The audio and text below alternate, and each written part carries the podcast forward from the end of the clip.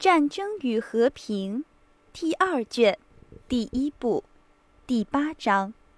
主播鸡腿小木屋。我亲爱的，三月十九日上午早饭后，矮小的公爵夫人说，她的有毫毛的上唇由于旧习惯向上撅着。但是，因为自从接到可怕的消息那天之后，全家的人不但在笑容中，而且在话声中，甚至步伐中，都带着悲哀。矮小的公爵夫人受了大家情绪的影响，而不知道原因，所以她现在的笑容更加使人想到心中的悲哀。我亲爱的，我恐怕是今天早晨的早餐。像厨子福卡说的，使我不舒服。你怎么了，我亲爱的？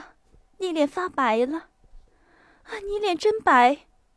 玛利亚公爵小姐惊慌地说，用沉重而柔软的步子跑到嫂嫂面前。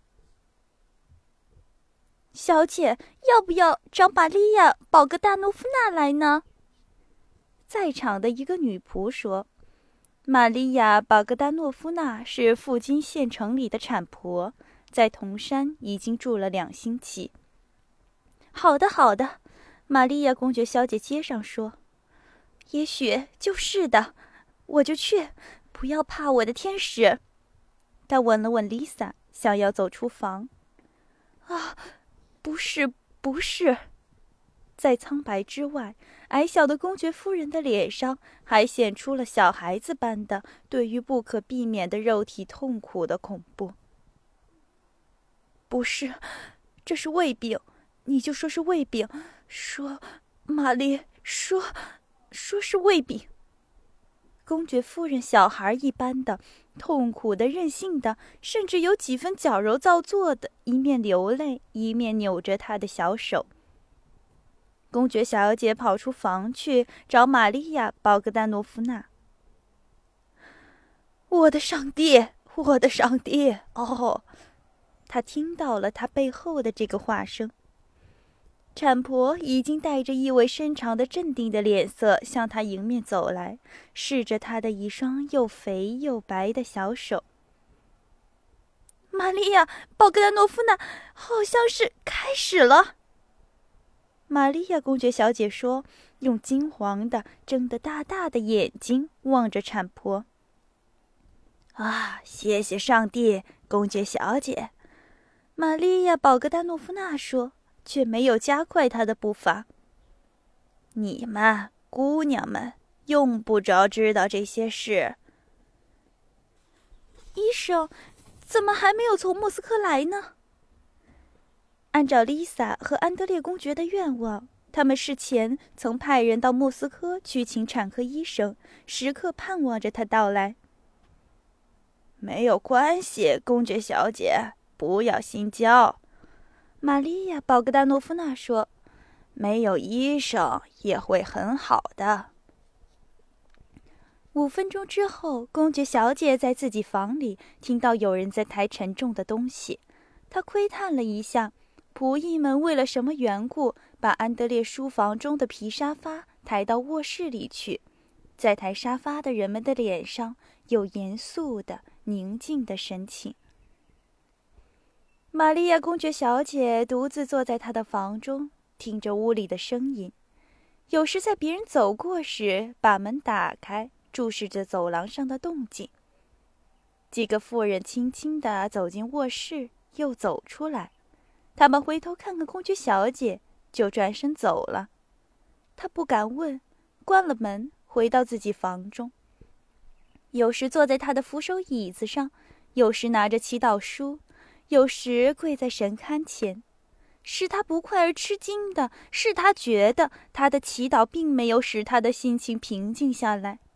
忽然，他的房门轻轻地开了，他的扎着头巾的老保姆。布拉斯考维亚·萨拉施纳在房门口出现了。由于公爵的禁止，他几乎从来没有进过这间房。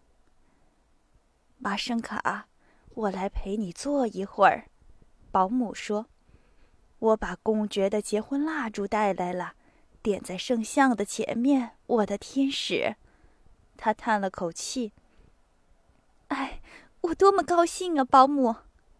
上帝慈悲呀，亲爱的。保姆把镶金花的蜡烛点在神龛前，带着在编织的袜子坐在了门边。玛利亚公爵小姐拿了书开始阅读，只是在听到脚步声或者说话声时，她才惊恐的疑问的，而保姆震惊的相互望望。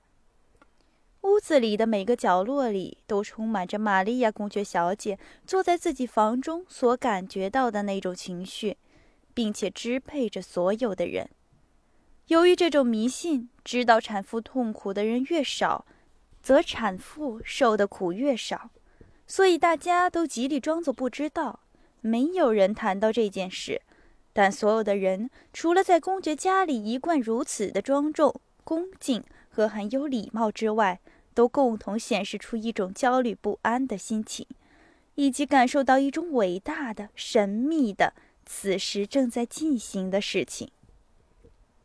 在女仆的大房间里听不到笑声，在男仆的房里，所有人都坐着、沉默着，随时准备着；在家奴的房里点了火把和蜡烛，都没有睡觉。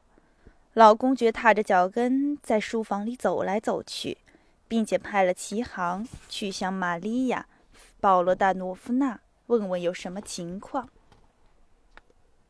只说公爵派我来问有什么情况，回来把他所讲的话告诉我。去报告公爵，开始生产了。玛利亚·保格丹诺夫娜说，富有深意的。看了看前来探讯的人，齐航去报告了公爵。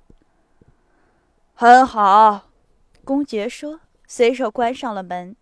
于是齐航不再听到书房中半点声音了。等了一会儿，齐航走进书房，好像是要捡蜡烛芯儿。看到公爵躺在沙发上，齐航望望他，看见他的烦恼的脸，摇摇头，无言地走到他面前。吻了他的肩膀，没有捡蜡烛芯，也没有说他为什么要进来，就走出去了。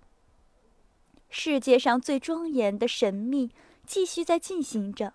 傍晚已过，夜晚来到，对于这种神秘的事的期待和心情的不安没有减弱，却加强了。没有人睡觉。是那样的一个三月之夜。好像冬季还未过去，又狂暴的、激怒的刮起了风雪。他们派遣了一群被换的马到马路上，去迎接那位从莫斯科来的、随时就会到达的德国医生；又派遣了一群骑马的人，带了灯笼到道路转弯处去，一边领他通过挖坑和雪地的水洼。玛利亚公爵小姐早已放下书本。她沉默地坐着，用她的明亮的眼睛注视着保姆的起皱的每一个细部，她都熟悉的脸上，注视着她的头巾下边露出的白发缕，和她额下松弛的皮。保姆萨拉什娜手里拿着编织的袜子，低声地说着她自己也听不到的、自己也不了解的，她已经说过上百次的话。说已故的公爵夫人怎样的在基西涅夫生玛利亚公爵小姐的，那时候只有一个摩尔大维阿的农妇代替产婆。上帝仁慈，医生是绝不需要的，他说。忽然一阵风吹在外窗已经卸下的一扇窗子上，遵照公爵的意思，百灵鸟一啼鸣。每个房间就下掉一层窗子，吹开了一个未拴好的房栓，吹动了绸帘子，吹进了冷风和雪，吹熄了蜡烛。玛丽亚公爵小姐打了一站，保姆放下了在编织的袜子，走到窗前，伸出头去抓吹开的窗子，冷风吹起她的金角和露出的白发缕。公爵小姐。亲爱的，有人从大路上来了。”他说，抓住窗子却没有关上，带着灯笼，大概是医生。啊，我的上帝！谢谢上帝！玛利亚公爵小姐说：“我一定要去迎接他。他不懂俄国话。”玛利亚公爵小姐披上披肩，跑去迎接来人。当她穿过前厅时，她在窗子看见了一辆马车和许多灯笼停在大门前。她走上楼梯，在栏杆的柱子上有一支蜡烛在风里流蜡。仆人菲利普面色金黄，手里另外拿着一支蜡烛，站在下面的楼梯口。再下边一点，在楼梯转弯的那边。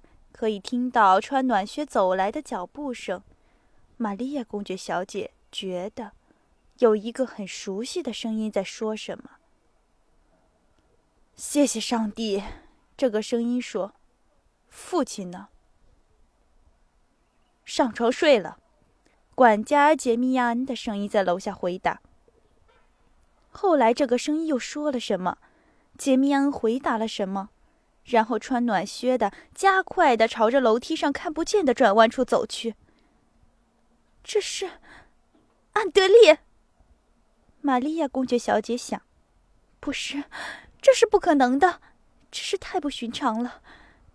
她想着，并且正当她这么想着的时候，在拿蜡烛的仆人所站的地方，出现了安德烈公爵的面孔和身躯。他穿着皮大衣，领上有血。是的，这是他，但他又苍白又消瘦。他的脸上带着和以前不同的、非常柔和然而兴奋的表情。他走上楼梯，搂抱妹妹。“你没接到我的信吗？”他问。没有等待回答，回答是得不到的，因为公爵小姐说不出话了，就回转身，又和跟在他背后的产科医生。快步的走上楼梯，又搂抱妹妹。多么奇怪的命运啊！他说：“亲爱的玛莎。”于是脱下了皮大衣和套靴，向公爵夫人的住房里走去。